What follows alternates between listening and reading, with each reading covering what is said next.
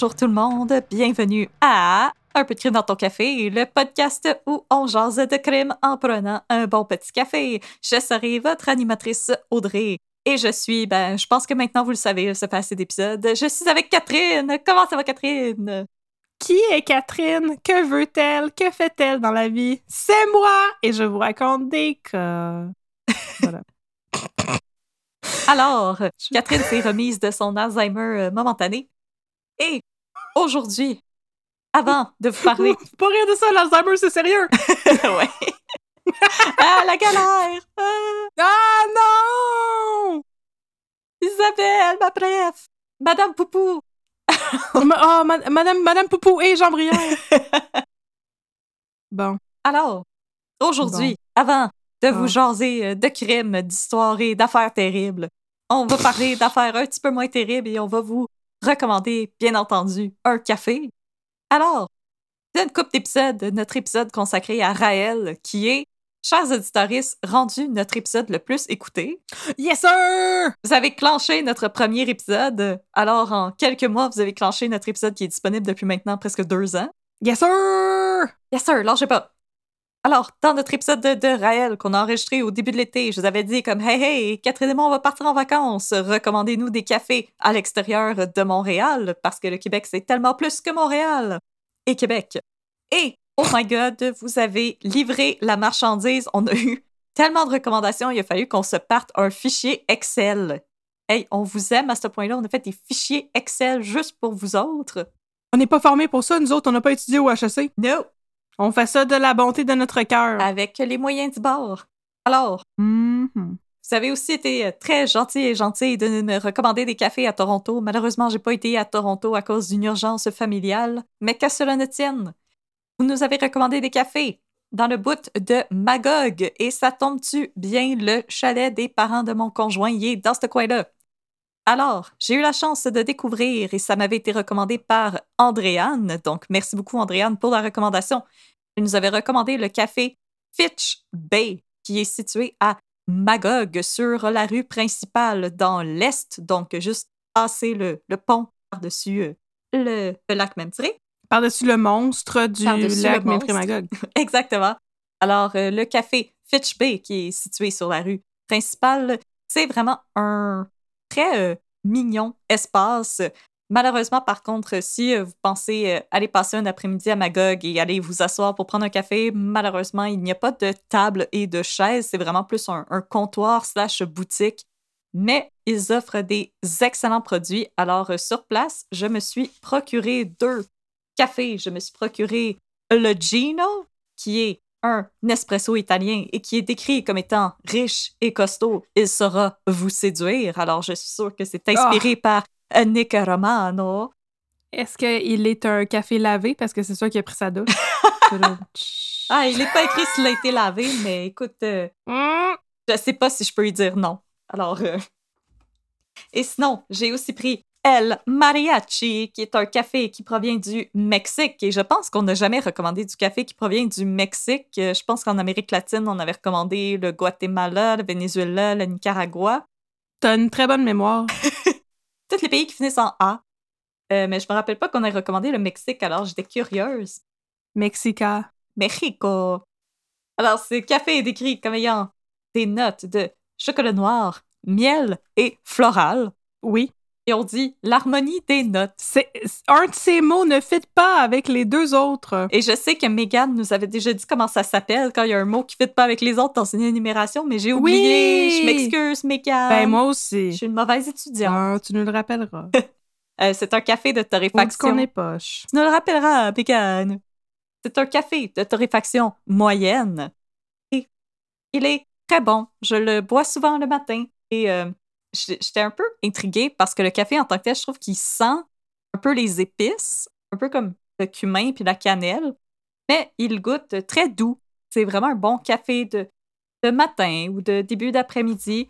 Et euh, le Gino, pour sa part, c'est vraiment un, euh, un café espresso très, euh, très straight, très franc. C'est un bon espresso qui goûte le bon café très, c'est ça, qu'il n'y a pas de note spécifique en tant que tel, juste un excellent café à servir en espresso ou dans la cafetière italienne. Je vais arrêter de faire un accent Ah. italien avant de me faire chicaner.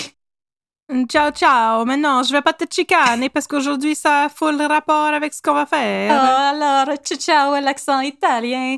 Et maintenant Ciao. qu'on a notre recommandation de café, alors je répète, Fitch Bay, situé à Magog. Vous pouvez aussi commander sur Internet sans problème. Et sinon, Catherine, maintenant qu'on a notre café, de quoi qu'on jase aujourd'hui? Alors aujourd'hui, euh, les bobinos, les bobinettes, nous allons jaser de quelque chose de très sérieux. Nous allons parler de la fois où les nazis ont failli mettre la main sur le Québec en achetant l'île d'Anticosti. Ben voyons donc! Je sais, c'est effrayant, ça n'a pas d'allure. Tournez chez Mais vous, je les réalise, Je, je remarque d'emblée que euh, ma soeur m'avait dit Veux-tu que je vienne à ton épisode pour euh, vous montrer comment prononcer les mots en allemand? Euh, Ce à quoi j'ai dit oui, oui, puis là, j'ai complètement oublié, fait qu'elle est pas là. Fait que Roxane, ici, euh, les mots sont tous prononcés tout croche. Tu nous appelleras pour nous le dire. Et on va se corriger dans un futur épisode de correction. Tu nous taperas sur les doigts. Qu'est-ce que t'en penses? C'est-tu pas assez pas pire comme idée? OK, alors, introduction et disclaimer, je vous souhaite la bienvenue dans mon épisode sans doute le plus dérangeant de tous les temps, euh, non pas parce que son contenu sera de mauvaise qualité, vous connaissez mes standards euh, d'excellence, Yes, sir! Mais bien best. parce qu'aujourd'hui, on lit the best for Comme you. dans la chanson cher- de Tina. Cher Bobino, cher Bobinette. C'est c'est de ça qu'elle parlait, Tina Tournée. Donc, je- aujourd'hui, ce sera donc euh, euh, dérangeant parce que je vais passer environ une heure à faire des jokes sur le compte des nazis. Mais j'ai dit à Catherine que je lui donnais la permission. C'est très gentil. Alors, d'emblée, je dois faire mon petit pamphlet politique. Le nazisme, ce n'est pas le fun. Oh, statement Les controversé. régimes- Pff, je sais. À, à notre ère, euh, malheureusement, oui, ça l'est un statement controversé. Les régimes fascistes font honte à l'humanité et on a comme responsabilité en tant que société de se porter à la défense des gens qui sont victimes de discrimination et de violences systémiques, morales, sexuelles et physiques.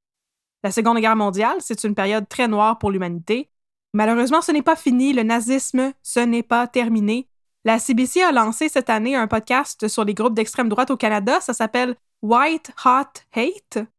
Si vous voulez un gros wake-up call sur à quel point le monde va mal, je vous le conseille chaudement. C'est vraiment super intéressant et alarmant à la fois. Tout ça pour dire qu'il y a des gens qui trouvent que les nazis étaient cool et que les nazis sont encore cool aujourd'hui. Euh, et, et il y aura toujours des fous pour vous dire dans un party qu'on a beau penser ce qu'on voudra, Hitler était un visionnaire.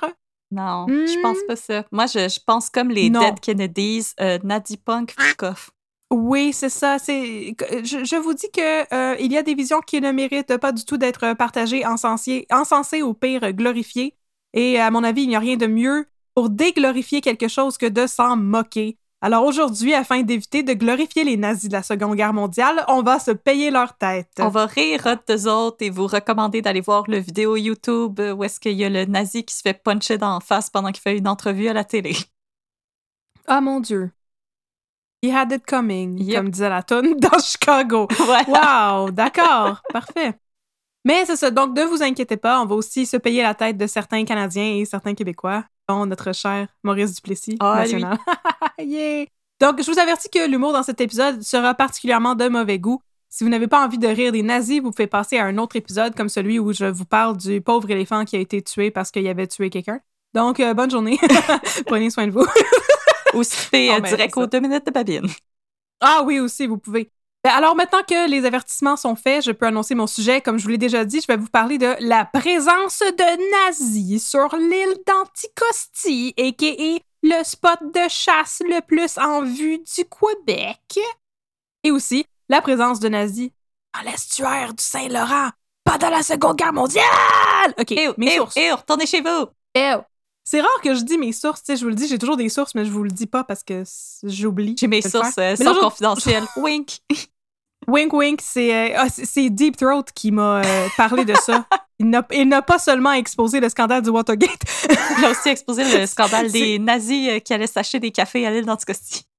Oh yeah! Alors, ma source principale, c'est un livre qui s'appelle L'expédition allemande à l'île d'Anticosti par Hugues Théoret, qui est un, euh, un historien. C'est un livre que je vous recommande si vous aimez vraiment beaucoup les détails techniques sur comment les sous-marins sont construits. Sinon, je vous le recommande pas partout. C'est vraiment précis. Tabarnouche que c'était lourd comme lecture! Oh. Mais bon, je vais vous résumer le gros de ce qui était important dans le livre, là, fait que vous n'êtes pas nécessairement obligé. Mais il y avait aussi, c'est ça, un article du Soleil et des articles complémentaires, euh, dont la presse, le Devoir, puis Radio-Canada. Yes, sir. C'est super vague, mes, mes bibliographies, tu sais. Je veux dire, taper euh, nazi anticosti, puis il y a trois, quatre liens, c'est probablement ça que j'ai consulté pour faire une histoire. Voilà. Yes, sir. Première partie. Duplessis a le moral high ground et Mackenzie King est un trou-duc. Quel beau titre. hein? L'année est 1937. Au Québec, Oh. il fait bon vivre. Il n'y a pas encore District 31 à la TV ou même pas de TV en général, mais on se divertit comme on peut. Avec un Paraît petit bout que- de bois et une roche. Avec un bout de bois et une roche et parfois un gramophone. Et il paraît Oh. que cette année-là, la célèbre chanson Sing, Sing, Sing du clarinettiste Benny Goodman est enregistrée. Ah! C'est la toune qui joue dans tous les films quand le monde a le goût d'écouter du Big Band. C'est la Ah. toune qui fait swinger nos, dans nos parties d'été. Oh yes! Et c'est aussi un an avant l'enregistrement de la version de la chanson A Tisket a Tasket d'Ella Fitzgerald. Oh. J'aime beaucoup le jazz, ça paraît dessus. En tout cas, on Oh. est en 1937 et au Québec, au lieu d'écouter du jazz, ou en plus d'écouter du jazz, on mange collectivement nos bas. Voyez-vous, à l'époque, on a bien peur en tant que société de deux choses. Le communisme et le nazisme. Ah! Ce sont les deux ennemis de notre belle démocratie québécoise. On n'aime pas les la ismes. démocratie. Fuck off. Non, on n'aime pas les ismes. Tu sais, donc ce sont les ennemis de notre belle démocratie québécoise. Tu sais, la démocratie du premier ministre Maurice Duplessis. Je pense que vous connaissez à ce stade-ci Oui. mon alignement politique, la gauche, et mon alignement de D&D, Chaotic Good. Alors, vous auriez vu venir ce- vous, vous aurez sans doute vu venir cette blague à 100 000 à l'heure. Le fait est qu'avant, on avait surtout peur des maudits bolcheviks qui scrapent le monde avec leurs belles moustaches à la Staline puis leur goulag. Mais là, Et leur vodka. on commence à parler de plus en plus des nazis. Et la quoi? Et la vodka. Et la vodka. Et aussi euh, les bolcheviks qui tuent les pauvres Romanov. Et euh, s'il n'y avait pas eu ça, on aurait pas eu le bon film d'Anastasia, mais en tout Avec cas, le beau quand même, euh. C'est pas pour dire que ça valait la peine qu'il se passe autant d'horreur. Ça vaut pas la peine qu'il se passe autant d'horreur. Si c'est juste pour avoir un film d'Anastasia, ça vaut pas la peine. Mais, donc, c'est ça. On a bien peur des maudits bolcheviks qui scrapent le monde depuis euh, une vingtaine d'années. Puis là, on commence de plus en plus à parler des nazis. Mais pourquoi parler d'eux tout de suite? On est juste en 1937. Si vous avez passé votre cours d'histoire secondaire 4 et regardé Il faut sauver le soldat Ryan, c'est un passage obligé, vous savez que la Seconde Guerre mondiale commence juste en 1939. Wow. Fait que là, deux ans avant, pourquoi le Québec se préoccupe-t-il du nazisme? Eh bien, parce qu'il paraîtrait que les Allemands veulent acheter l'île d'Anticosti. C'est ce que dit la Gazette de Montréal dans un article brillamment intitulé Germans negotiating purchase of Anticosti. Ah, c'est straight to the point. C'est vraiment straight to the point. Il n'y avait pas le temps pour les flaflas dans ce temps-là. Il n'y avait pas Richard Martineau là, pour nous popper des beaux titres d'éditoriaux. là. Puis ça, là, ça fait pas l'affaire de notre cher premier ministre Duplessis. Oh non, non. Non, Un c'est à article nous du autres, journal. ça. C'est à nous autres, ça. Un article du journal La Patrie résume la prise de position de Duplessis quant au nazisme. Prise de position qui a assez mal vieilli, vous allez voir. Oh non. Je, je vous cite l'article de La Patrie. Euh, C'est une assez longue citation, attachez votre sucre. Nos orateurs pointent depuis quelque temps deux ennemis, le communisme, en italique, et le fascisme, en italique, dont la forme la plus brutale est bien le nazisme, en italique. On sait la lutte que fait au marxisme et au bolchevisme l'honorable M. Duplessis, et notre premier ministre vient de prendre une attitude énergique à propos de l'île d'Anticosti, attitude qui frappe dans ses parties vives et dans son prosélytisme au Canada la doctrine accapareuse, impitoyable du Führer. Mais n'allons point de grâce mettre en parallèle pour les mieux assimiler l'un à l'autre l'évangile de Moscou et l'évangile de Berlin, même s'ils s'opposent tous deux au concept d'une saine démocratie. Pour nous, Staline est autrement périlleux que l'ancien peintre de Vienne, Hitler. Fin de la citation. Euh... OK. Fait que la patrie euh, avait du fun à sous-estimer euh, le potentiel de dangerosité de Hitler. L'ex-pâtre de Vienne. Ho, ho, ho. Alors, euh, Big sa If True, petite je vous dis. il, me- il semble bien inoffensif, ce peintre de Vienne. Il a de l'air tweet avec Non. sa petite moustache. euh. et ses petites culottes courtes avec ses barres montées à moitié de ses mollets. Il a de l'air d'un scout qui a grandi trop vite. non, pas pantoute. Non, c'est, non, non, c'est, c'est terrible ce qui s'en vient. Et là, loin de moi l'idée de minimiser les horreurs du régime communiste aussi. Tu sais, on s'entend que c'est mur à mur dégueulasse. Voilà. Mais là, là, est-ce que c'est sérieux cette histoire d'acheter l'île d'Anticosti? Apparemment, oui. Oh non! L'article du Montreal Gazette est paru le 2 décembre 1937 et dans les mois précédents, un mystérieux groupe d'Allemands aurait séjourné sur l'île d'Anticosti, qui était alors à vendre. Ils ont essayé de se déguiser. Ils ont mis des chemises en moyenne. Non, il était, même, il était pas déguisé, pas en tout, Ah. tu vas voir. Donc, pour ceux qui l'ignorent, genre la majorité des gens, j'imagine, voici une description faite par Hugues Théoret de l'île d'Anticosti. Située dans le golfe du Saint-Laurent, face à Havre-Saint-Pierre, séparée de la côte nord par le détroit de Jacques-Cartier et de la Gaspésie par le détroit d'Ogendo, l'île d'Anticosti s'étend Ogedo. Aucun On, Ongedo! Ongedo! Oh boy!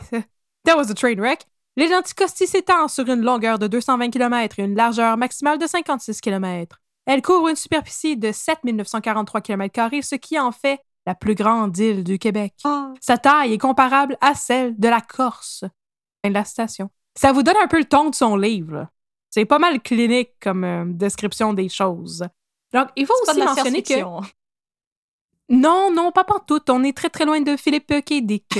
Donc, il faut aussi mentionner que l'île d'Anticosti est dix fois moins populeuse que la Corse, même si sa taille est comparable à la Corse, et surtout recouverte de luxuriantes forêts qui en font un spot de chasse bien populaire de nos jours. Il y a pas des orignaux, mais pas beaucoup de monde. Exactement. C'est le paradis des gros guns. Mais dans le temps, l'île était surtout un spot d'exploitation forestière. Donc, accompagné par un homme du nom de Charlie McCormack, 13 Allemands ont visité tous les raccoins, ont regardé les arbres, les chevreuils, les mouches, ont pris des mesures, puis tout, puis tout. Des photos, euh, des selfies. Des photos, Ah, des C'est selfies. tellement cholé, cet endroit. Château. Ah, quel, quelle jolie forêt! Ah, les cholés moches noirs. euh. Ah, ya, ya. Alors, Charlie McCormack explique. Je voyageais avec eux pendant un mois. Ils prenaient note de toutes les installations existantes et relevaient la profondeur de l'eau dans les baies autour de l'île. Fin de la citation. Le groupe a donné comme justification le projet de construire une éventuelle usine sur l'île, une usine de pâte et papier, j'imagine, parce que l'industrie principale de d'Anticosti était alors l'exploitation forestière. Oh, une usine de cholés petites salopettes. Ah, c'était une usine pour faire du papier cascade. bon. Donc, pourquoi sont-ils vraiment là? Pourrait-il plutôt s'agir d'une mission de repérage en prévision de la guerre? Sinon, pourquoi, mesurer la profondeur de la baie? Qu'est-ce que ça a à voir avec les pâtes et papiers et l'exploitation forestière? Je vous le demande! C'est ce que la Gazette nous demande aussi et essaie de sous-entendre dans son article. En fait, les journalistes de, Appel de à Gazette- tous. Pourquoi? Pourquoi? pourquoi? Que se passe-t-il? Les journalistes de The Gazette vont même jusqu'à dire que l'île d'Anticosti est un emplacement idéal pour, et je cite, construire une base militaire et envahir l'Amérique. Oh non! Ils sont pas dramatiques pantoute. fait que là, Mais stressez pas avec ça. les journalistes de Gazette euh, font tout pour énerver le monde. Mais cela dit, selon Hugues Théoret, un examen minutieux des archives allemandes ne permet pas de conclure que les nazis avaient autre chose en tête que des visées commerciales lorsqu'ils se sont aventurés à l'île d'Anticosti. Sauf qu'on ne savait pas ça à l'époque. Oh, il voulait vraiment juste se partir une petite business. Ils voulaient juste partir une petite business et peut-être construire des guns en papier pour ensuite les shipper vers euh, l'armée allemande, on ne sait pas. Mais à l'époque, on ne savait pas ça, on était dans la spéculation pure et tout ce qu'on savait, c'est que les nazis, ils étaient sauce en tabarnouche. On était juste dans les fan theories. Prochaine partie. Comme deux larrons en foire. Ah! Ah! si notre cher Maurice Duplessis avec sa grosse moustache ne veut rien savoir des Allemands, il n'en est pas de même du premier ministre du Canada, William Lyon Mackenzie King. Celui-ci est allé rendre une visite diplomatique à Hitler en juin 1937, donc Hi, quelques Hitler! mois avant. Comment ça va? Ah, comment ça se passe? C'était le fun, les Olympiques. euh.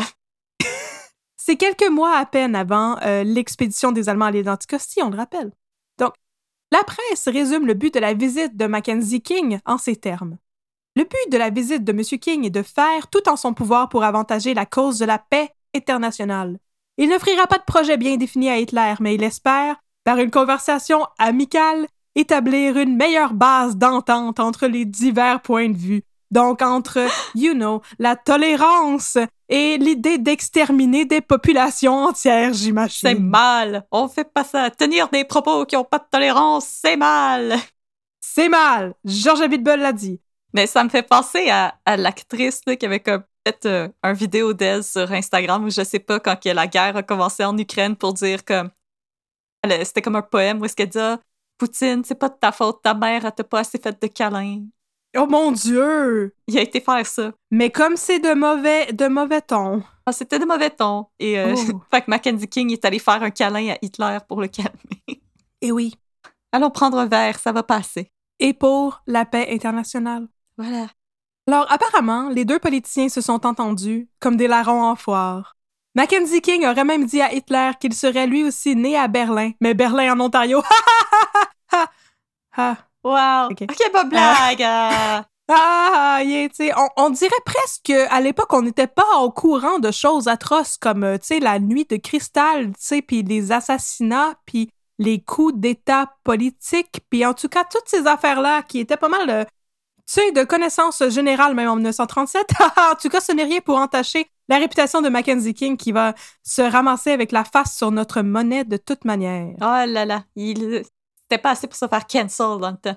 C'était vraiment un cas parfait pour moi, cette affaire-là, parce que je peux tout sneak in, tous mes petits commentaires politiques, là, discrètement dans cette histoire de nazisme. Alors, je dis, euh, je, je dis à cela qu'il faudrait peut-être revoir nos standards en termes de face de monnaie. Oui. Voilà. Je pense qu'on a des meilleurs candidats. N'est-ce Et pas? candidates. Comme toi et moi. On pourrait être sur des billets de une pièce s'ils Oh. amenaient les billets de une pièce. Comme ça, là, avec nos petites faces. Ah oui, avec les mains sous le menton. Oui. Comme si on faisait un, un glam shot, là, dans les années 80. Ah oui. Ah. Habillés en Alors- jeans.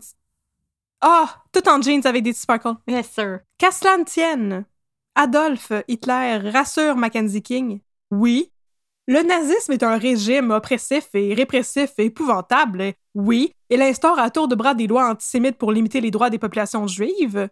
Des lois antisémites, pardon. C'est ça que j'ai dit? Ah ouais. Ça. Ah, ok, parfait. Bon. Et oui, l'Allemagne s'apprête à envahir l'Autriche, mais Hitler dit que ses intentions sont purement pacifiques et il flatte Mackenzie King dans le sens du poil, à tour de bras. Quant à ses qualités humaines et politiques, il va même jusqu'à décrire notre premier ministre, dans son journal personnel, comme, et je cite, un homme d'une sincérité profonde et un vrai patriote. Il était bien hot, il était bien habillé. Good vibes only. Pour reprendre la blague de la classe américaine, moi, je suis un vrai démocrate. Pas comme George Abitbol. Non, mais Hitler semble bien aimer Mackenzie King et Mackenzie King lui rend bien et va même jusqu'à inviter un certain Hermann Göring, je sais pas si vous avez déjà entendu parler de lui, à venir chasser le gros gibier au Canada. Tu sais, le bras droit de Hitler qui est un des pires hommes qui a jamais existé et qui est pas mal aussi terrible qu'Hitler, peut-être même pire. Eh bien, apparemment, euh, Mackenzie King voulait bien gros l'envoyer sur l'île d'Anticosti chasser des ours. Attends, on va aller chasser, puis après, je vais te faire goûter le ragoût de pâte de cochon de ma femme. Ça va être le fun. Oui! Ça va être super avec les petites boulettes, puis à côté, on pourra faire des pétates pilées. Mais attends, peut-être que Mackenzie King, peut-être qu'il voulait faire euh, un euh, Dick Cheney? Wink, wink. Ou je lui prête trop d'intention. Oh, je ne sais pas. Je, je pense qu'on veut. Si tu veux lui donner le bénéfice du doute, on va le faire, écoute. Ah, je pense que non. Alors, euh, bien sûr, on est en juin 1937. Donc, euh, quelques semaines plus tard, quand Hermann Göring approche Mackenzie King pour organiser une visite de l'île d'Anticosti, sous prétexte de pouvoir y implanter des usines d'exploitation forestière et de pâte et papier, ben, Leur petite sortie de bro. Mackenzie King accepte avec grand plaisir. Ah, Venez-vous-en. Ben, venez-vous-en. Et donc, à l'automne, Amène donc ta gang. un petit groupe de 13 délégués allemands viennent faire du repérage sur l'île d'Anticosti. Ah, Sauf que, prochaine partie de Retour à Duplessis, Papa Duplessis, lui, là, ça y fait pas plaisir pantoute cette histoire d'exploitation forestière sur l'île d'Anticosti par les maudits Allemands. Il semble avoir décidé que c'était sur cette colline-là qu'il voulait mourir, sur la colline de l'antinazisme. Alors, le 8 décembre 1937, c'est une excellente colline. n'est-ce pas? Je vous la recommande. C'est, je veux dire, euh, il y a celle-là, puis il y a celle de tous les, les problèmes triviaux. Là. Fait qu'effectivement, c'est une bonne colline sur laquelle mourir, celle de l'antinazisme. Comme celle-là, le droit à l'avortement, c'est des bonnes collines sur lesquelles vous installez pendant vos soupers de Noël avec Mhm. votre famille. avec votre famille. Faites un Maurice Duplessis de vous-même, c'est ce qu'on vous conseille. non. Alors, le 8 décembre 1937, Maurice Duplessis fait une sortie dans les journaux pour dire, et je cite, Anticosti est situé à. Il faudrait que je fasse des voix, là, parce que j'ai trop de citations. Anticosti est situé à l'avant-poste de la province de Québec, à un endroit stratégique. En aucun cas, notre gouvernement ne délaissera son devoir de protéger notre territoire contre tout danger venant de l'étranger. Fin de la citation. C'est non, moche noir. Alors, euh, est-ce ironique quand on pense que Duplessis va bientôt vendre des ressources québécoises aux Américains dans les années 50, tu sais, comme les forêts, l'exploitation minière, tu sais, avec les Anglos qui Oh vont venir s'enrichir sur le dos du monde. Oh my Ce god. qui va finir par comme mener à la crise d'octobre. Oh my god, Catherine. Ça, là, c'est le Hmm? dos de Maurice Duplessis. Je vais te demander de débarquer. Oui. Parfait. Qu'après tout, il a fait une grande chose. Il voulait, il voulait refuser qu'on vende l'île d'Anticosti aux Allemands. Hey, En il a cas- dit non aux Allemands. À cause de ça, la tension monte entre, monte entre Québec et le Canada. Ah, ça, c'est jamais arrivé, ça. Non, non, Chose non. qui n'arrive jamais. Il n'y a pas de raison pour laquelle on appelle ça Québec et le rest of Canada. On s'entend très bien. Ça va très bien. c'est nous autres, puis tout le reste du monde nous haïsse. Et là, ça ne semble pas préoccuper euh, les intérêts allemands dans... Oh, pardon, pardon, pardon. En tout cas, la tension monte entre le Québec et le Canada, comme je l'ai dit tantôt, qui, lui, ne semble pas se préoccuper du tout des intérêts allemands dans l'île d'Anticosti, jusqu'à ce que, le 14 avril 1938, le premier ministre Duplessis fasse une autre sortie publique pour dire que non seulement il ne veut pas vendre Anticosti à des maudits Allemands sales, Gardez mais qu'en plus, il ne va pas vendre à des intérêts étrangers en général. Take that, maudits Américains qui en ont après nos forêts puis notre hydroélectricité, restez chez vous, Ah, dit Duplessis. cette déclaration a si bien vieilli. N'est-ce pas? Alors, Duplessis ordonne donc à la Consolidated Que le premier qui vend nos ressources à l'étranger me jette la première pierre. Exactement. Wow, on va recommencer le, la- le nom de la compagnie. J'ai eu bien de la misère à le dire. C'est juste trois mots pourtant. Duplessis ordonne donc à la Consolidated Paper Company, qui run l'île d'Anticosti et son exploitation forestière, de cesser toute négociation avec les Allemands sous prétexte qu'ils sont sans doute des maudits nazis sales. Arrêtez de le parler, ghostez-les! Ouais, va les ghoster. Et là, les Allemands, dans un move pas sauce pantoute, ont décidé de ghoster l'île d'Anticosti et ont quitté subito presto, laissant tout leur bagage derrière. Oh non, ils ont laissé toute leur, euh, leur trompette Ricola, Puis leur Lederhosen. puis leur saucisse, puis leur choucroute. Oh, leur saucisse et leur choucroute et leur gros bac de bière. Yeah! Ah, en forme de botte. Entschuldigen Sie, ont-ils dit en partant. Ce qui veut dire excusez-moi. Donc, Entschuldigung! Entschuldigen! Alors, prochaine partie. Hey, je connais tellement des mots allemands, Hey, ça va bien. Wow! On s'excuse aux Allemands et aux Allemandes qui nous écoutent. On est sûr Hey, que vous êtes sympathiques. J'ai vraiment un blanc. Pourtant, j'ai eu une très bonne amie qui est autrichienne et m'a appris plein de mots d'allemand. Puis là, il n'y a rien qui me vient en tête à part Entschuldigen Sie. Donc, euh, je peux vous dire, ah, tiens, Guten Tag, c'est le prochain. Ah, Prochaine partie, la visite du délégué mystère qui arrive et dit Guten Tag, qui veut dire bonne journée. Oh! comme bonjour. Ah! Mais là, si la menace de l'achat de l'île d'Anticosti semble passer parce que les Allemands en sauce sont partis en laissant tout le bagage derrière, il n'en reste pas moins que la population est très inquiète par rapport à la menace nazie. Par exemple, pendant ce temps- parmi nous! Ben, il y en avait, c'est ça, c'est ça je vais compter. Oh non! Par exemple, pendant, pendant ce temps, un homme du nom de Émile Karl Gerhardt Ah. fait son arrivée en sol canadien. Non, très subtil. L'homme se présente, Émile Karl Gerhardt. Gerhardt.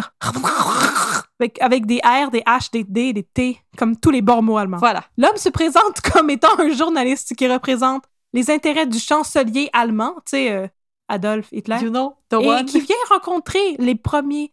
You know who I'm talking about? You might have seen him. Il a une petite, il a une petite moustache. C'est quand même une petite célébrité par chez nous. Il est donc un journaliste qui représente les intérêts du chancelier et qui vient rencontrer les premiers ministres Mackenzie King et Duplessis pour discuter de... On ne sait quoi. Oh! C'est un mystère. Et il n'en faut pas plus aux journaux pour courir avec la nouvelle et crier sur tous les toits que les Allemands viennent d'envoyer un espion nazi pour espionner le Canada! On l'a vu avec ses petites jumelles. Éventuellement, les journaux pensent avoir découvert l'identité réelle de cet homme étrange. Il s'agirait Ah, c'était son nom de. C'était son nom de. non pas De quoi? C'est son nom de code, mais son vrai nom est comme pareil. Donc, il s'agirait non pas de Émile Karl Gerhardt, mais bien de Karl Rudolf Gerhardt. un, Montréalais, Non, président. non, je ne suis pas Audrey Boutin, je suis Julie Boutin. Haha! je, je ne suis pas Audrey Boutin, je suis Julie Audrey Boutin.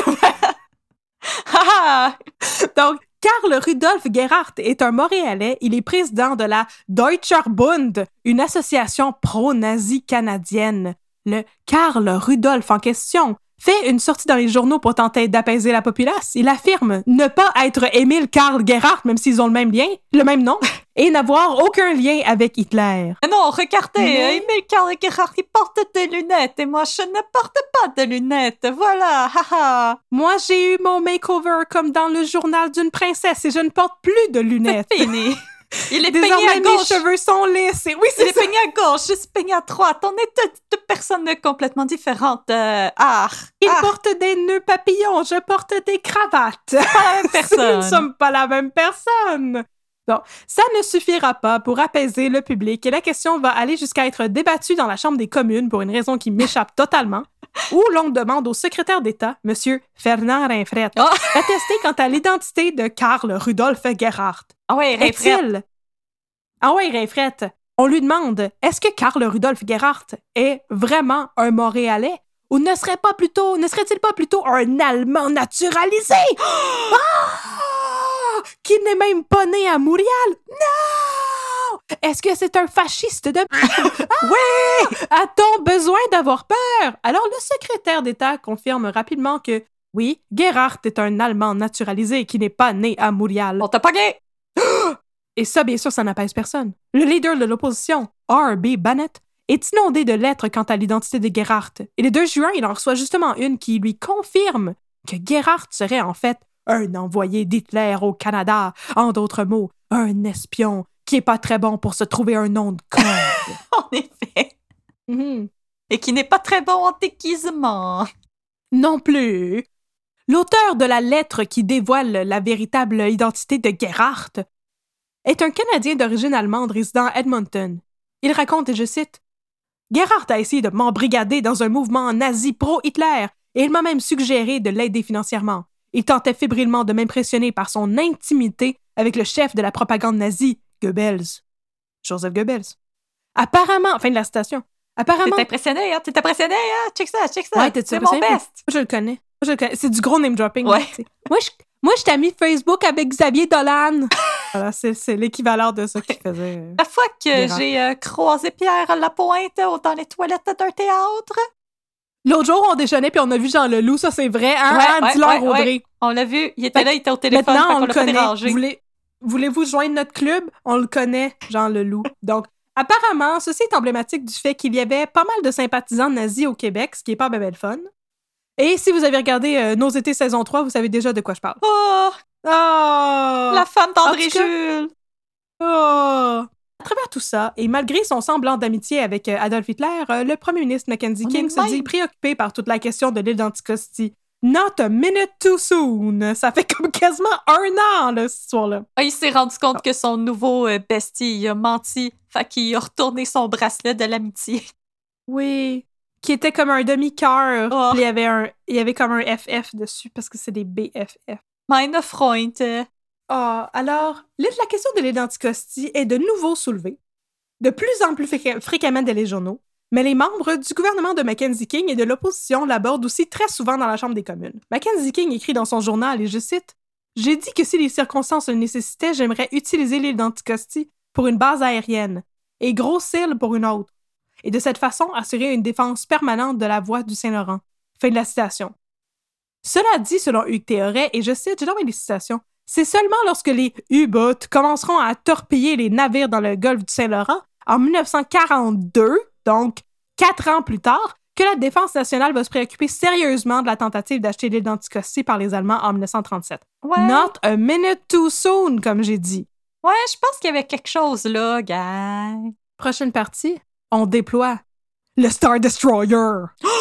Oh my god! On dirait On qu'on est est dans Star. Wars. Star Wars! Oui, C'est là qu'on est en juillet 1938. Dans ce que Hugues Théoret considère comme une tentative d'apaiser le public et les membres du gouvernement, sans doute, le ministère de la Défense déploie un destroyer pour patrouiller les côtes d'Anticosti et assurer la protection du fleuve. C'est le. NCSM Skina. Oh oh. Voilà. Le NCSM. Touchez pas nos baleines! Non, touchez pas aux baleines et aux belugas. Le NCSM, ça veut dire Navire canadien de Sa Majesté. Avouez que c'est. Oh, NCSM. c'est le bateau le de la Destroyer. reine. Euh, dans ce temps-là, c'est le bateau du roi. Ah, ah, ben oui, hein. C'est le papa de la reine. c'est vrai. Donc, le Destroyer. The King's Speech. Le, exactement. Colin Firth.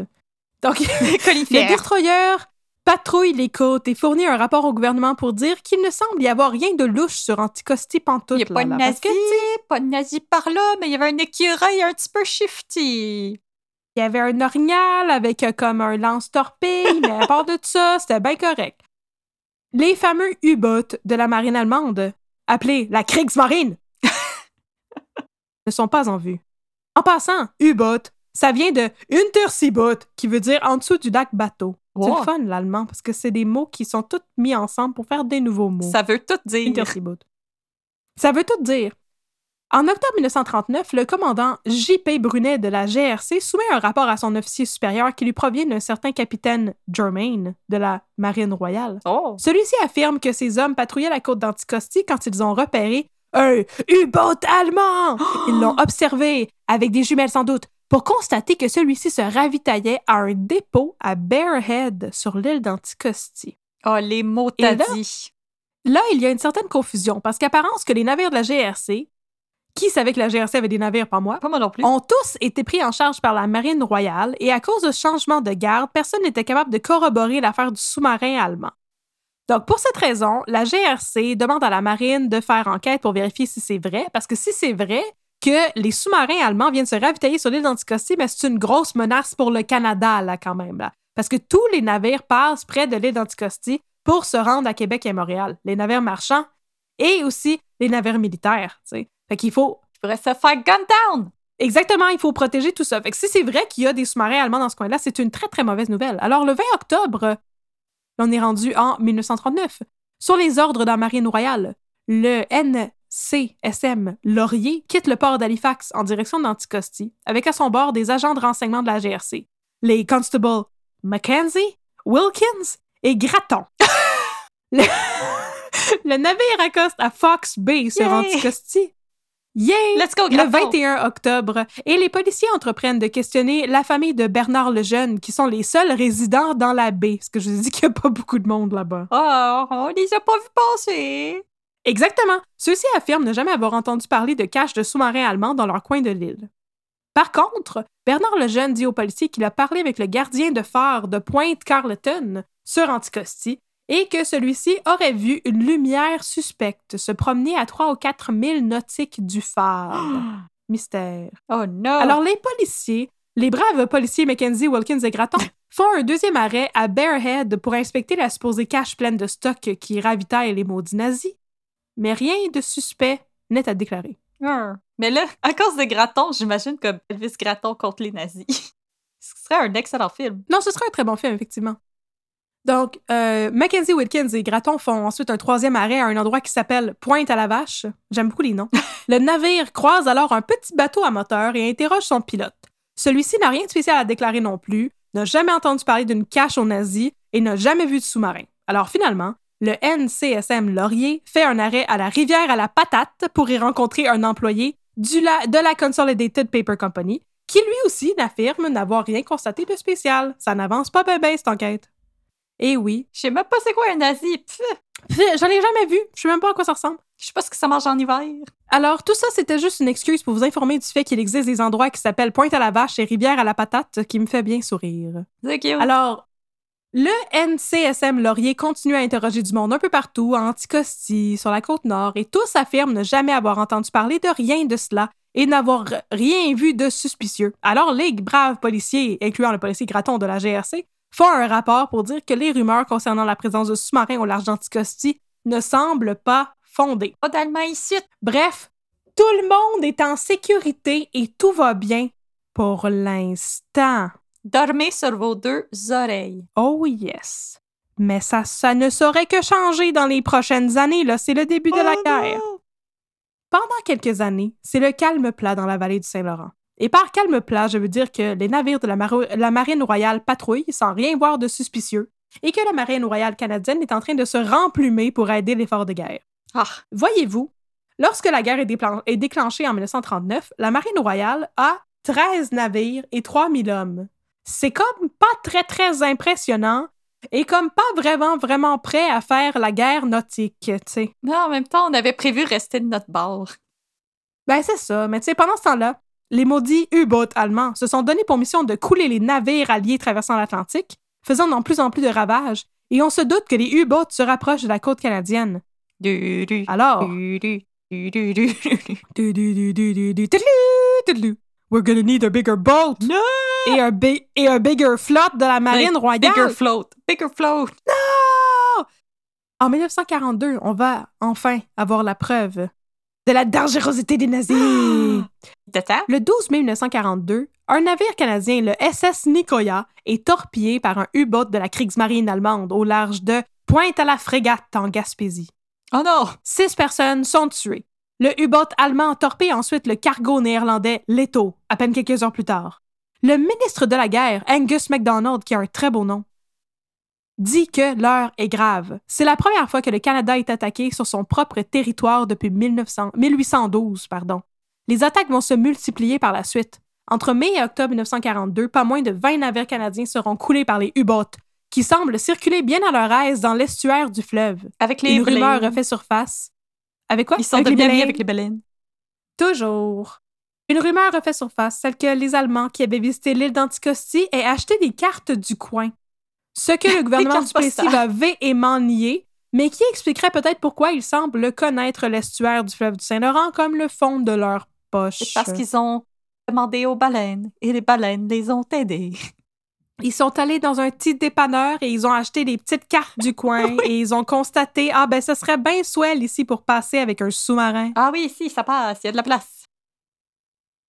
En septembre 1942, la marine demande l'aide de l'aviation royale parce que les sous-marins se font couler à la vitesse de la lumière. L'aviation déploie alors des avions pour spotter du ciel les sous-marins, ce qui est une, une pratique que je ne pensais pas qui existait. Comme un battleship. Parce que me semble que comme. G5! Mais genre, va plus profond avec ton sous-marin, ils te spotteront pas. Oui, c'est ça. ah, touché, coulé! Ah zut! ah!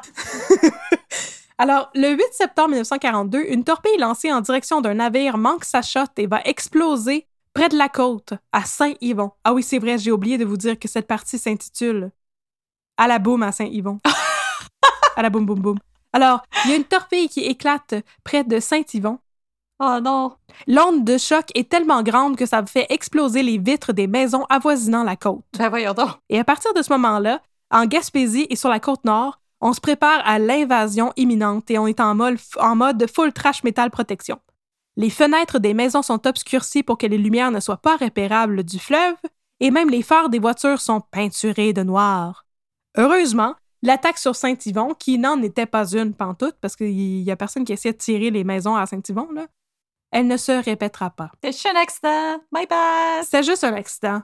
Pendant cette période, la présence de U-boats allemands dans le fleuve ne fait plus l'ombre d'un doute. On sait que Puis vous ça se ravitaille? On le sait que vous êtes là, mais où c'est que vous vous ravitaillez, ma gang de vous? La gang de Ben- crapets. Sur l'île d'Anticosti. Oh, À propos de cette période, Charlie McCormick, notre sympathique habitant d'Anticosti de tout à l'heure, a dit Parfois, le soir, surtout sur la côte sud de l'île, nous entendions le bruit des dynamos d'un sous-marin qui faisait surface pour recharger ses accumulateurs, mais je vis moi-même un seul sous-marin durant toute la durée de la guerre. C'était dans la baie des Ours, sur la côte nord de l'île.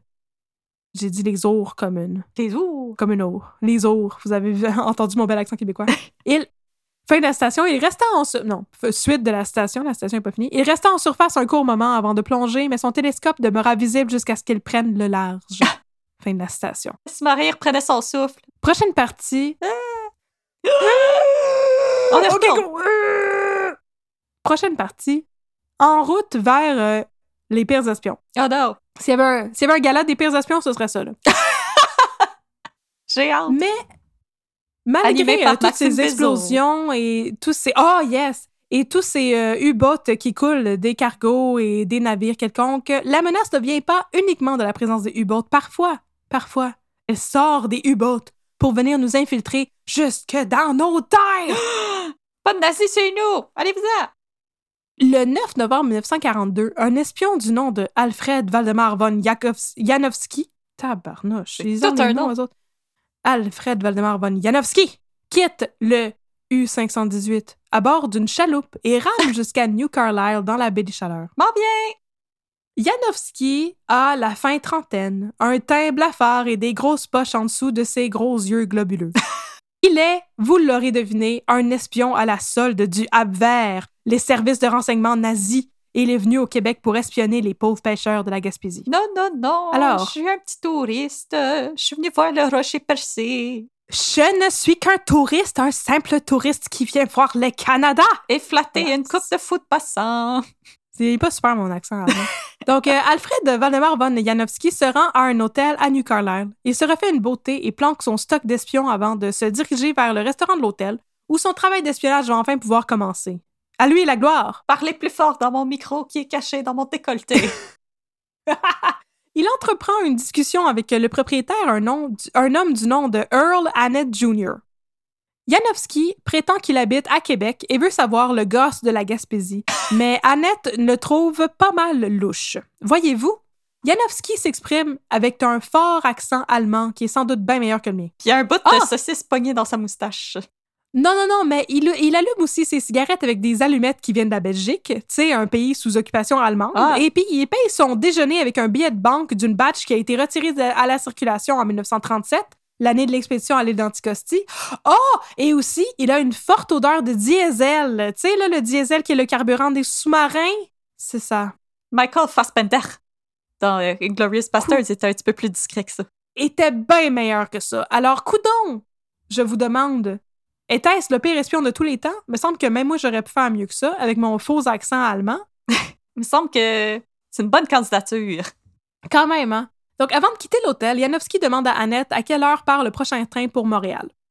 L'hôtelier lui répond qu'il devrait aller voir à la gare, mais euh, dans mon... C'est ça, il dit euh, Vous devriez aller voir à la gare, dans mon front, il n'est pas marqué Radio Réveil pour faire une autre joke de la classe américaine. Et dès que Janowski est sorti de l'hôtel, Annette demande à son fils de contacter euh, la police provinciale. Alors, la SQ procède à l'arrestation de Janowski dans le train et immédiatement, Janowski avoue qu'il était un espion en chemin vers Montréal. Ah, pour vous m'avez eu! Avec...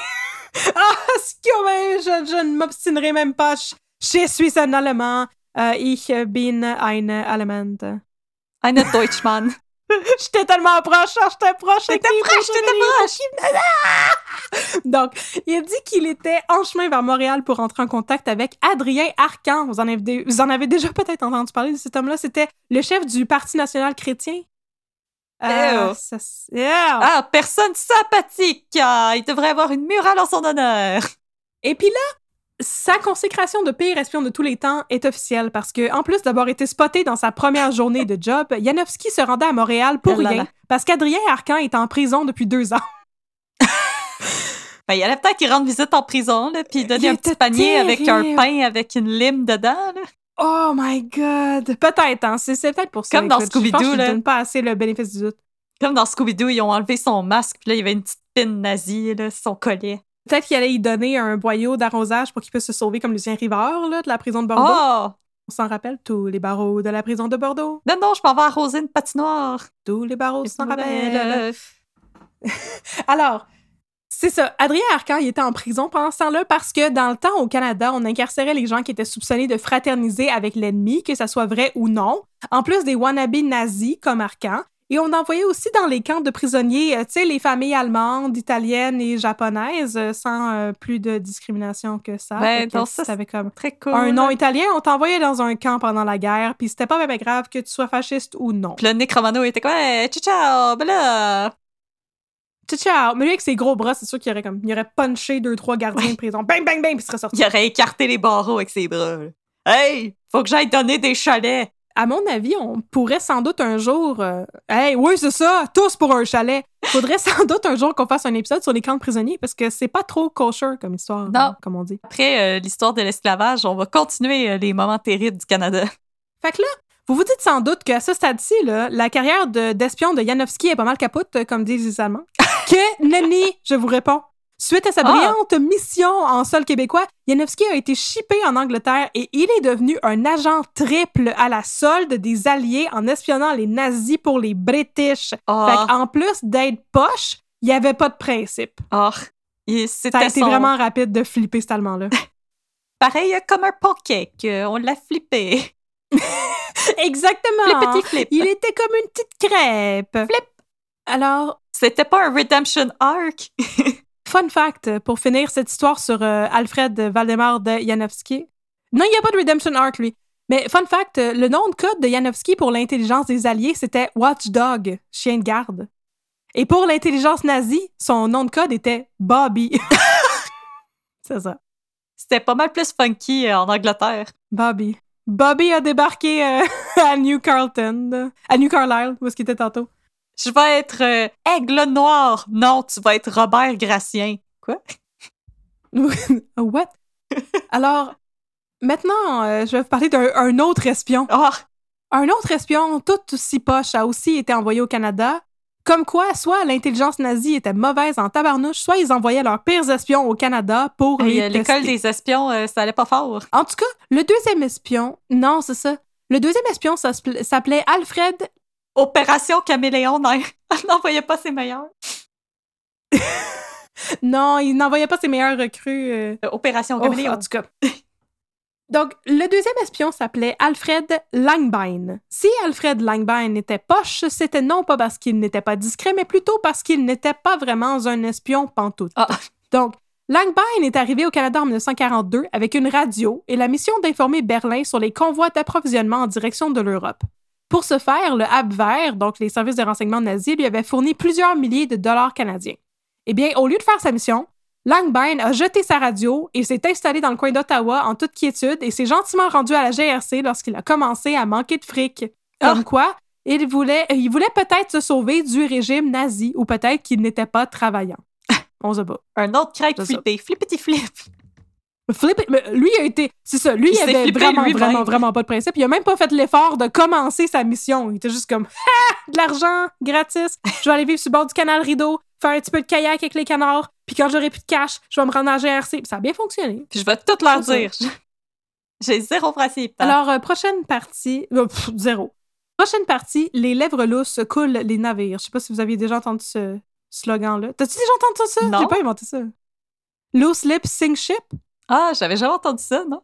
Ah, mon Dieu, OK, oui. C'était dans, pendant la guerre, c'est de ça que je vais vous parler. Justement, il y avait des posters de, de, de, de propagande pour dire que c'était important de ne pas parler aux gens parce que c'est peut que les gens soient des espions. Fait que là, si tu leur révèles des informations, ça se pourrait qu'il y ait des navires qui coulent à cause de toi. my Donc, les God! lèvres lousses coulent les navires. À partir de 1943, par contre, le vent commence à tourner. Paraîtrait que les nazis ont de moins en moins l'avantage stratégique et que les journaux ont arrêté de rire de l'armée canadienne qui auparavant faisait, auparavant faisait pas mal dur à leur avis. Au printemps 1943, Avec nos deux bateaux puis nos 53 soldats. 13 bateaux, Oh! 3000 hommes. Fine, je bon.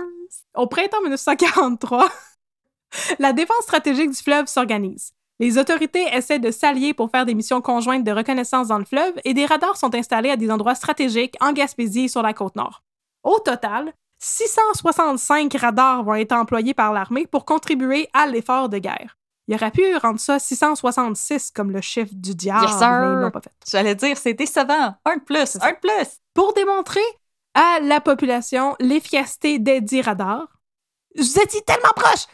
Pour démontrer l'efficacité des radars, l'armée va même jusqu'à produire des films de propagande. Oh, La propagande était très importante à l'époque pour s'assurer que les gens n'allaient pas juste compter leur vie dans le détail trois, quatre fois à des hommes louches qui sentent le diesel et qui euh, ont un fort accent germanique. et un bout de saucisse exemple, dans leur moustache. des affiches et de l'argent qui n'est plus en circulation depuis sept ans. Donc, par exemple, des affiches étaient produites en quantité industrielle et arboraient des slogans comme I was a victim of careless talk. Donc, j'étais une victime de, de, de jasette. euh, comment on dirait ça? Careless. Careless talk.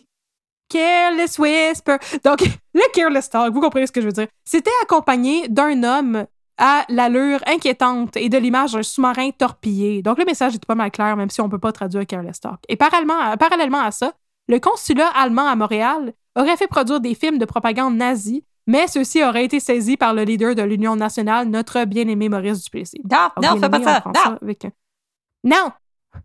Lâchez ça, on va vous emmener dans un camp d'internement comme les autres. Je là. vais vous envoyer avec mes, ma gang d'orphelins. La propagande va même se répandre jusqu'à l'Assemblée nationale. Là-bas, notre cher Maurice va encore et toujours se vanter d'avoir bloqué single-handedly, c'est juste lui, qui a bloqué la vente de l'île d'Anticosti aux Allemands. Je leur ai fait le coup de la corde à linge quand ils sont arrivés. Schlack, schlack! Exactement, je leur ai fait un roundhouse kick d'en face, puis ils ont revolé jusqu'en Allemagne. Hey, ils ont eu peur, ils ont eu peur! Donc, il va se vanter d'avoir bloqué la vente en ces termes, et je cite Si Hitler a des bottes si pesantes, cela est dû aux capitalistes anglais et américains qui lui ont fourni de l'argent pour se les acheter. Lorsque j'étais au pouvoir, j'ai empêché Hitler de s'installer à Anticosti, parce qu'on se rappelle que pendant la guerre, ce n'était pas Maurice Duplessis qui était le premier ministre du Canada. C'était Mackenzie! Non, non, non, au Québec, je parle. Ah. C'était Adélard Godbout? Ouais, je pense. Parce que Ouais, c'était Duplessis, il y a eu comme un, un, Un gap. Un gap. C'est ça. Fait que là, ça, n'en- ça ne l'empêchait pas de faire sa grand gueule et de se vanter d'avoir été le seul à s'opposer aux nazis. Son attitude lui attire la foudre de ses opposants, qui trouvent que ça va faire tabarouette le vantage. On est en temps de guerre, on n'a pas juste ça à faire que de te donner des petites tapes dans le dos. Ouais, mais maintenant, en plus, aux États-Unis, si t'es contre le nazisme, t'es un communiste, c'est pas plus cool parce qu'apparemment, il y a pas de milieu. Non, non, ça existe pas. T'es d'un bord ou de l'autre, puis dans, dans les deux, c'est le no, entre les deux, c'est le no man's land. Voilà. Duplessis, maudit communiste! Donc, en fin de compte, les attaques des U-boats sur les sous-marins canadiens vont continuer jusqu'en avril 1945. La dernière attaque aura lieu le 16 avril, quand le U-190 va torpiller le NCSM Esquimalt. Selon Hugues Théoret, pendant la bataille du Saint-Laurent de 1942 à 1944, les loups gris, c'était le surnom qu'on donnait aux U-boats, Oh. ont coulé 23 navires dans les eaux du Saint-Laurent. Et en plus de ça, durant la bataille de l'Atlantique, donc pas juste dans l'estuaire, mais c'est proche du Canada en Atlantique, là, la flotte canadienne a perdu 29 navires aux mains de la maudite Kriegsmarine. Et oh. Et puis, tout à coup, les batailles navales de l'Atlantique et du Saint-Laurent se terminent aussi abruptement qu'elles avaient commencé, parce que le 30 avril 1945, l'amiral Dönitz de la marine nazie lance une opération pour préserver l'honneur de la Kriegsmarine, qui perdait de plus en plus de vapeur. Tous les sous-marins restants ont l'ordre de se saborder, De On remonter est à le la 30 surface? avril. non de se couler. Ah! Ils vont couler tout leur navire. OK. Ils vont se saborder. Wow. C'est ça. C'est la fin. Mais on était le 30 avril. Le 8 mai, c'est la, la fin de la guerre en Europe. Ouais. Donc, on était à la fin de la guerre. C'est juste pour ça. C'était pour pas que les euh, sous-marins soient capturés par les forces alliées, là, qui ont sabordé tous les navires. Euh, L'armée nazie capitule donc le 8 mai 1945 et le 2 septembre, la guerre sur le front pacifique se termine à son tour. La guerre est finie. On a réussi à préserver la dignité de l'île d'Anticosti. Yeah! C'est nos écureuils, fuck you! Conclusion, vive Maurice Duplessis! Not. Non, vraiment pas. De nos jours, il ne fait plus de doute que le Canada était dans la mire des maudits nazis pendant la Seconde Guerre mondiale et que le bilan de morts et de dévastation aurait été bien plus élevé sur l'île si l'île d'Anticosti avait été vendue en 1937, parce que là, les U-boats auraient eu une place pour se ravitailler. Pour s'installer. Un poste d'entrée stratégique dans l'estuaire du Saint-Laurent. D'une certaine manière, on doit la survie de bien des gens à Maurice Duplessis, ce qui est bien drôle à dire. Ouais. Depuis le temps, de nombreuses rumeurs ont été aussi véhiculées par rapport à la présence d'Allemands en Gaspésie pendant la Deuxième Guerre mondiale, ainsi que leur présence. Ah, pardon. Et leur présence a aussi été démontrée dans la région du Labrador quand, en 2012, une épave nazie a été découverte.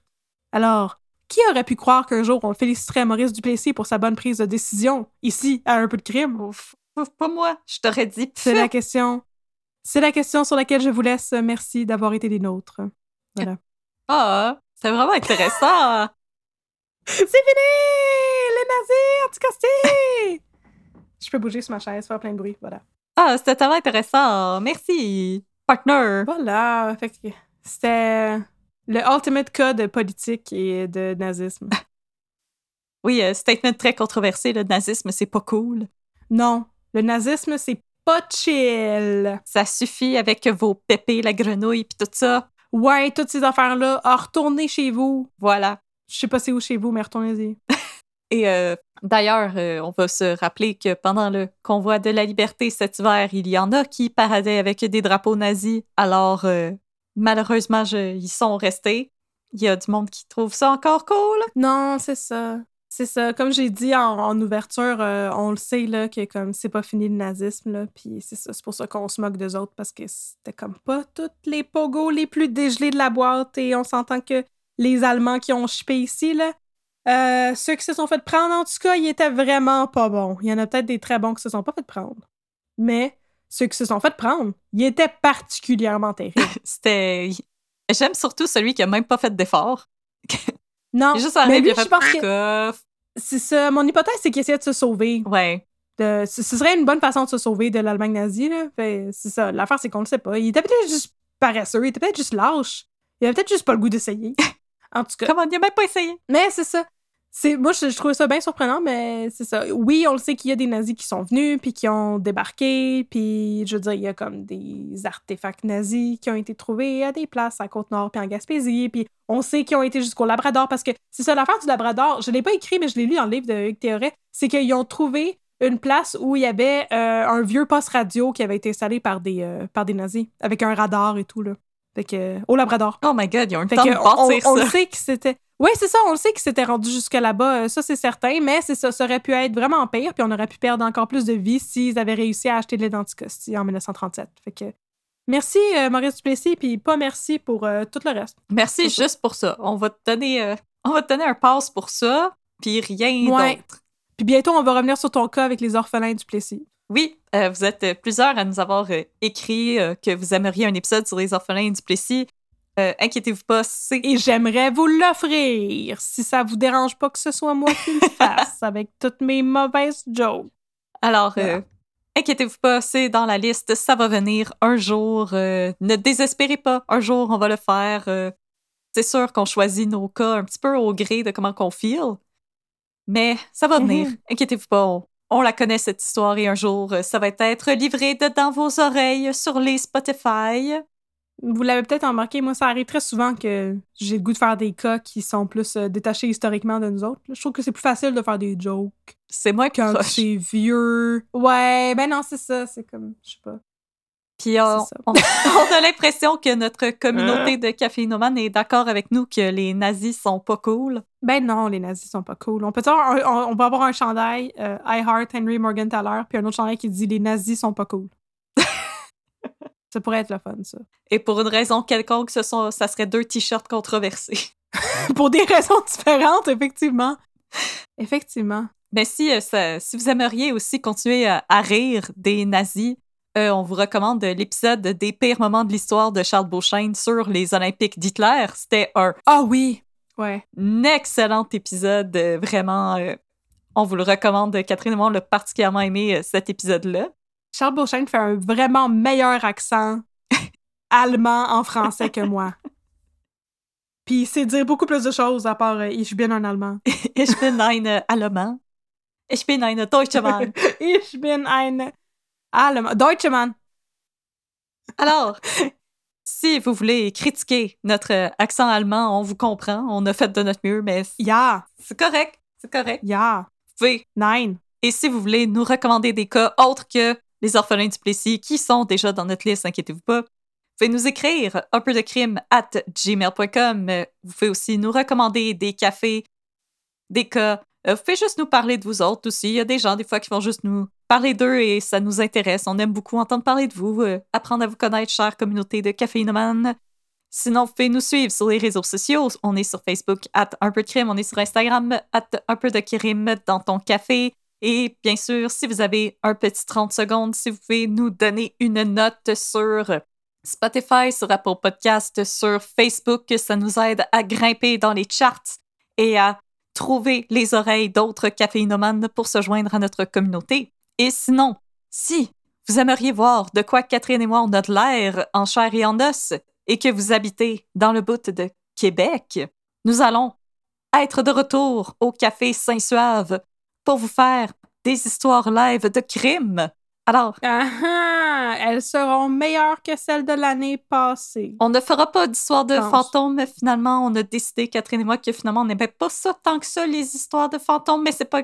Non. C'est correct si vous aimez ça, il y a vraiment pas de problème. On s'est juste rendu compte que c'était pas notre tasse de café. Non. Mais c'est parce que c'est vraiment le fun, mais nous autres, c'est euh, c'est historique notre affaire. Fait que c'est dur de trouver des histoires de fantômes qui sont pas juste des légendes. C'est sais. Puis on, on aime beaucoup ça. euh, les, euh, les codes courts aussi. On aime vraiment voir qu'est-ce qui s'est passé pendant les procès, les législations. Donc, euh, malheureusement pour nous, euh, it doesn't hit the mark. Donc, euh, on fera pas des histoires de fantômes cette année, mais on vous promet que ça va être des très bonne histoire de crime qu'on va vous raconter. Euh, si ça vous Oui. intéresse, au moment où l'épisode va paraître, je sais pas si les billets vont déjà être en vente et je sais pas à quel prix non plus. Je m'excuse, je sers vraiment à rien. Donc, quand, les- quand on va publier l'épisode, je vais mettre ça au clair. Et ça va être au Café Saint-Suave, qui est situé à Québec euh, directement, euh, qui est un... Dans le quartier de Limoilou. Non, c'est pas Limoilou. C'est à Saint-Roch? euh, oh my God, je me rappelle plus. Non, mais ça, checker! Saint-Roch. Non, j'ai l'impression que c'est Limoilou! On va nous reprendre. On va nous reprendre pour ça, c'est certain. Alors, c'est un... Si vous êtes aussi déjà dans la région de Québec et que vous ne connaissez pas le Café Saint-Suave, c'est un café LGBTQIA+, qui est aussi une librairie. Alors, vous pouvez prendre un bon café, lire un bon livre, il y a des plantes, c'est vraiment très mignon comme endroit et c'est pas en plein milieu de la capitale. Alors, si vous voulez un coin un peu plus relaxant, où il y a moins d'action, loin des touristes, c'est vraiment un excellent spot pour aller relaxer.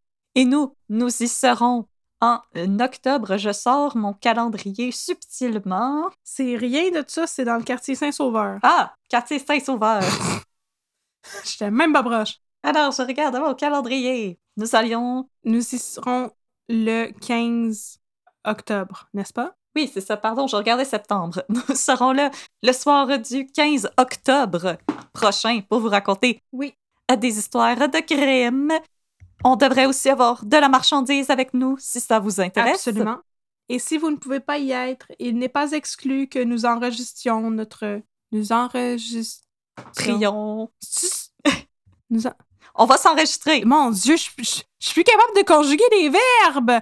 Donc, euh, il n'est- il n'est pas exclu qu'on enregistre un jour, voilà. Notre, notre épisode, euh, c'est ça. Donc, on fasse son enregistrement suite à notre prestation au Saint-Suave. Mais bien sûr, c'est une belle occasion pour venir jaser avec nous autres, puis voir de quoi qu'on a de l'air, puis euh, venir boire du bon café et découvrir un magnifique commerce. Exactement. Et encourager justement les propriétaires du Saint-Suave qui font partie de notre belle communauté de caféinomanes et qu'on remercie de nous avoir réinvités cette année. C'est vraiment cool. On a hâte de vous revoir et soyez pas gênés. Venir jaser avec nous, ça nous fait toujours plaisir. faut juste passer outre nos bodyguards qui sont nécromano. Non, c'est une joke. Mathieu Baron avec ses gros bras, qui veut pas. tu. Approchez-vous pas. Non, hey, Ouais! je sais pas mon chalet. Non! Il est pas à vous, ce chalet-là. C'est tellement bon, tous pour un chalet. Je peux te compter tous pour un chalet dans les deux minutes de babine? C'est les deux minutes de- d'un chalet. Deux minutes d'un chalet. Le chalet! Alors, si vous avez aimé l'épisode d'aujourd'hui, on est super contente. Si vous en avez eu assez pour la journée, on vous dit à dans deux semaines pour plus de crimes et plus de café. Mais si vous dites non, Adieu! I want more, more, more, more, comme dans la chanson de Billy Idol. Alors, restez Oui. avec nous et on va vous raconter ça. Deux minutes de babine, deux minutes au district 31. À tout de suite. Ça commence maintenant tout de suite, là, là, là. Les deux minutes de babine.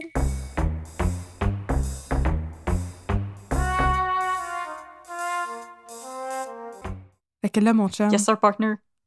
Je voulais te conter une histoire, mais finalement, j'ai réalisé que je t'avais pas conté le début de l'histoire, que m'a conté le début de Oh, l'histoire. ça arrive, c'est un correct. jour, un jour, Un jour. c'est le début de la cinquième saison. C'est correct. Coucou, il est Puis encore là. Puis on arrive et on se dit, waouh, c'est le début de la cinquième saison de notre vie. Et là, C'est la plus belle saison de District 31. de notre vie. Pas, pas en tout, c'est la pire saison de District En 31. J'ai vraiment pas aimé la cinquième saison. Donc, c'est l'histoire de Geneviève Brouillette, notre lieutenant, Oh, Gabriel. on l'aime. Gabrielle, elle sort de chez eux à tous les matins pour se rendre à son travail. Et il y a comme un monsieur vraiment weird, son voisin, qui la regarde tout le temps. Des fois, il est dans sa maison, puis il la regarde. Des fois, il est sur son gazon, puis il la regarde. Des fois, il est dans sa maison, puis il la filme. Des fois, il est sur son gazon, puis il la filme. Des fois, il est dans la rue proche de sa maison, puis il la filme. Si boire, monsieur, ça s'appelle des loisirs. Puis là, elle est comme... Elle, il fait fuck you, tu sais. Ah oui. Comme, Hey, toi, je le là, filme, monsieur. Elle est très belle, Va-t'en. Geneviève Brouillette. Alors, retourne chez vous, pourquoi tu me filmes? Puis tout, elle comprend pas. Puis là, elle compte ça à sa job. Puis tout le monde est comme, Voyons, c'est du harcèlement, ça. On devrait faire quelque chose. Puis je dis, non, non, non. Appelle la police et grave. nous autres. Mais un jour, elle retourne chez eux. Et le maudit fou de son voisin en face, il est dans sa maison. Oh non! Il tient sa fille en otage. Il a un gun. Ça va pas bien. Et là, Gabrielle, elle arrive. Et elle pleure comme toute bonne personne. Non, mais je veux dire comme toute bonne mère, mais en fait, toute personne en général. est Comme, non, s'il te plaît, fais pas de mal à cet enfant. Sauf si t'es un maudit nazi là- qui essaie d'acheter l'île d'Anticosti. Le maudit fou! Oui, effectivement. Effectivement. Le maudit fou, il lui tire dessus et il se sauve avec sa fille. Dans la nuit. En fait, non, c'est l'après-midi. Fait que là, c'était en plein milieu d'après-midi. euh, la, la jeune fille attendait que euh, la lieutenant revienne de travailler. Fait qu'il fait clair dehors pis tout là. Fait que là, la police se met immédiatement sur le cas et réussissent à identifier le monsieur grâce à sa plaque de véhicule, il me semble bien, car c'est toujours de même qu'on identifie tout le monde dans le district 31. Ça, ou avec Ou la de triangulation des téléphones. Exactement, la triangulation des téléphones. Ping, pong, ping entre les tours cellulaires. Alors, ils identifient que le monsieur s'appelle Daniel Dujardin. Oh, Fait que là, ils vont voir Gabriel à l'hôpital, puis ils disent Est-ce que tu connais ça, un gars qui s'appelle Daniel Dujardin? Puis elle dit Oh, Oh, mon Dieu, je m'en rappelle, faut que je vous conte de quoi. Tout le le le le le le. Tout le monde s'assoit, d'hôpital, avec toutes les, toutes les solutés, puis tout. ça- m'a vous conter c'est vraiment triste. Quand j'avais 16 ans, j'étais allée dans un camp de jour de nature, là, un camp de vacances de nature. Puis j'étais allée me promener dans le bois avec deux de mes amis Cueillir des champignons. Pour cueillir des champignons. Quand tout à coup, une de mes amies s'est comme foulé une cheville. Puis là, elle a dit Gabriel et mon autre ami, repartez vers le camp et allez donc chercher de l'aide. Et là, pendant que moi, j'ai tout mélangé les pronoms de la personne qui raconte, le mais moi, le moi, la lieutenant. Moi, moi, là. Pendant que j'allais chercher de l'aide, moi, moi, là, pendant que j'allais chercher de l'aide, la pauvre fille s'est faite attaquer par un ours qui l'a décapitée. Et cette fille, Il s'est allé l'Anticosti. ce n'était pas Einstein, parce que c'est pas une joke. Cette fille, c'était la sœur, non plus, la sœur de Daniel Dujardin.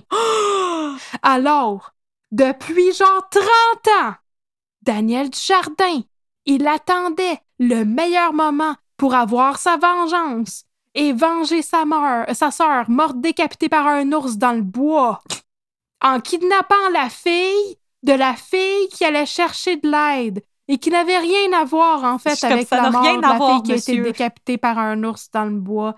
Mais qu'à cela ne tienne, Daniel Dujardin est ensuite parti sur un rampage. Il a libéré la fille de Gabriel, tout s'est bien passé, personne n'est mort de ce côté-là. Et ensuite, il est prestement allé tuer le professeur qui était responsable de la classe nature. Puis ensuite, il a tué le gars qui est allé chercher de l'aide avec Gabriel. Et là, ensuite, il a fait semblant qu'il s'était suicidé. Et là, ensuite, il a, il a été tué par quelqu'un d'autre dans son organisation. Parce qu'il faisait partie d'une organisation secrète qui cherchait à avoir sa vengeance depuis 30 ans et dont je vais vous parler dans un prochain deux minutes de Babylone. Tout est tellement Voilà. improbable dans cette histoire. Cette histoire n'a aucun maudit bon sens. Ça a aucun bon sens. Puis là, à tous les épisodes qu'on écoutait, OK, je demandais à mon chum de me résumer. Ben voyons donc, qu'est-ce qui se passe? Puis là, il me disait, Catherine, écoute ce qui se passe. Ah, regarde la TV, tu vas comprendre. J'ai dit, non, non, Non, ça je fait comprends objectivement les liens qu'ils font. Mais comme ça n'a pas de sens, j'ai compris tous les arguments, tous les mots qu'ils ont dit, là. C'est rentré dans ma tête. Puis je comprends, mais je comprends pas parce que ça n'a pas de sens. Donc, c'est ça. Ce monsieur-là euh, était, avait une grogne contre Gabriel. En partie parce que sa sœur s'était fait décapiter par un ours, puis il pensait que c'était la faute de la classe nature ou du camp de jour ou whatever. Là. Mais je veux dire, à la limite, sa vengeance contre le prof qui avait organisé la classe nature. Mais même pas ça. Mais même là, C'est pas lui qui a tué la fille, c'est un ours. je veux dire, ça fait aucun sens. C'est- Ta vengeance, c'est contre l'ours. Puis je veux dire, corrigez-moi, les gens qui se connaissent en survie dans le bois. Ouais. Me semble qu'un ours, on n'est pas leur proie comme de préférence. C'est ça que je voulais, je voulais dire, tu sais. Je veux dire, la classe nature, elle se passait-tu les rocheuses, puis ils ont croisé un grizzly, là, parce que, à mon avis, les ours noirs, ils attaquent pas vraiment, à moins que, que tu essaies de voler leur bébé, Comme, tu sais. me semble que les ours, d'habitude, ils restent loin. Décapité par un ours. En tout cas, that's not a nice way to go, te dire ça. Parce que me semble en camping, quand tu pognes un ours à fouiller dans ta bouffe, il sauve assez rapidement. Il veut juste manger tes whippets. puis tes pop tarts. Il veut juste. Il veut juste tes guimauves à l'érable. Il veut juste, euh, qu'est-ce que j'avais dit dans, dans le dernier épisode de ta queue de castor puis ton mac and cheese au lobster, là, avec Eric Bruno? C'est juste ça qu'il veut. Il veut juste ça slush. Surtout ta slush. Il fait chaud. Fait que euh, c'est ça que je voulais te conter, mon chum. C'est la terrible histoire de la fois où quelqu'un s'est fait prendre en otage pour une raison qui n'avait aucun bon sens. Oh, ça n'a en effet aucun esti de bon sens. Mais je te rassure, la lieutenant Gabrielle Ah. était correcte. Oh. Sa fille était correcte. Ah, Juste, euh, il y a juste Jean Dujardin qui était pas correct, puis le mari à Gabrielle était pas correct non plus, mais ça, ça va venir plus tard. ça, c'est, c'est- Plus tard, on va parler de Frédéric de Grandpré, Qui avait Ah, tu sais que j'avais fait des deals de d'argent pas très corrects. Mais ça l'a rattrapé pour le mordre dans le péteux. Il avait emprunté de l'argent pour financer son album Un Martini pour Noël. À un homme qui s'appelait Jerry Piton. Moi, un intellectuel, Gérald de Bouton, Gérald de Bouton. Non, c'est Jerry Pitone. que ça m'avait ça, c'est pris une histoire pour une autre fois. une histoire que ça m'avait pris les sous-titres pour comprendre que c'était le nom d'une seule personne et non de deux personnes. Ce n'est pas Jerry étonné, c'est Jerry Pitone. Et oui, pour Voilà. ceux elles qui sont pas encore rendus là, la manière que Poupou le prononce, c'est divertissant en mot à dire. C'est assez étonnant qu'il soit devenu un acteur, à voir comment il prononce des mots, cet homme-là. Mais non, ben non, c'est une Hey! blague. Je savais que t'allais t'insulter, je savais. Ben, on va le voir dans sa nouvelle émission. Indéfendable. ben oui, c'est certain qu'on va le voir. Yes, sir. C'est juste ça qu'on attend, que ça joue. Ben, il y, a- y a assez de previews euh, sur les Instagram, on a hâte de voir ça. Ça va être toute une rentrée euh, culturelle à la télévision, je vous dis. Là. Ça va être malade. On a hâte. Avec, la, avec la nouvelle émission d'Éric Bruno, là, puis Émile Procloutier qui se sont reunited après toute la vérité. C'est super, c'est le fun, ça. Euh, Ils ont fait un high five, ils ont réuni leurs forces. Yeah! Bon, fait que euh, merci, mon chum, Yes, sir, partner. d'avoir écouté cette belle histoire. Yes, sir, fais Un attention. autre jour, on parlera de Jerry Pitonné. Je vais faire attention aux ours. Fais attention aux ours. Ouh, 10-4. 4 mon chum.